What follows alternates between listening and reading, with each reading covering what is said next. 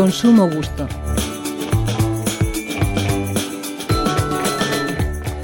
Un pícaro es una persona de baja condición, astuta, ingeniosa y de mal vivir, protagonista de un género literario surgido en España que logró expresar la problemática social a través de la ironía y de la picardía. Tal vez de ahí pícaro o pícara. Hoy siguen existiendo los pícaros, claro que sí, pero algunos muy dañinos, son más digitales. Les llamaríamos ciberdelincuentes, criminales online, quizás sean los mismos delitos de siempre.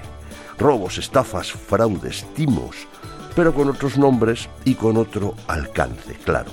Con una buena base de datos de miles o millones de personas se puede engañar a muchos a la vez. La tecnología ayuda. Me sigue llamando mucho la atención eso de hacerse pasar por otro. Se pueden crear páginas web falsas y en general identidades falsas muy logradas. Quien usted cree que es, pero no lo es, le pedirá datos, DNI, contraseñas, dinero en definitiva. Una vez que consienta, está perdido y su dinero probablemente también. Se ha llegado hasta el efecto llamado hijo en apuros, que se practica incluso por teléfono, aunque parezca mentira que no se reconozca la voz del propio hijo.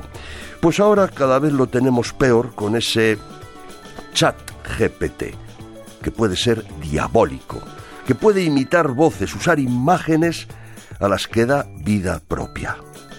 Todo esto tiene un nombre en inglés, ¿cómo no?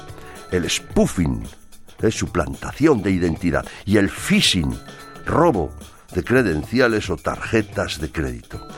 Aunque pequeños detalles de concepto de picaresca separan uno de otro. Ignacio Soret, director de investigación y editorial ESIC, Business and Marketing School, Radio 5, Todo Noticias.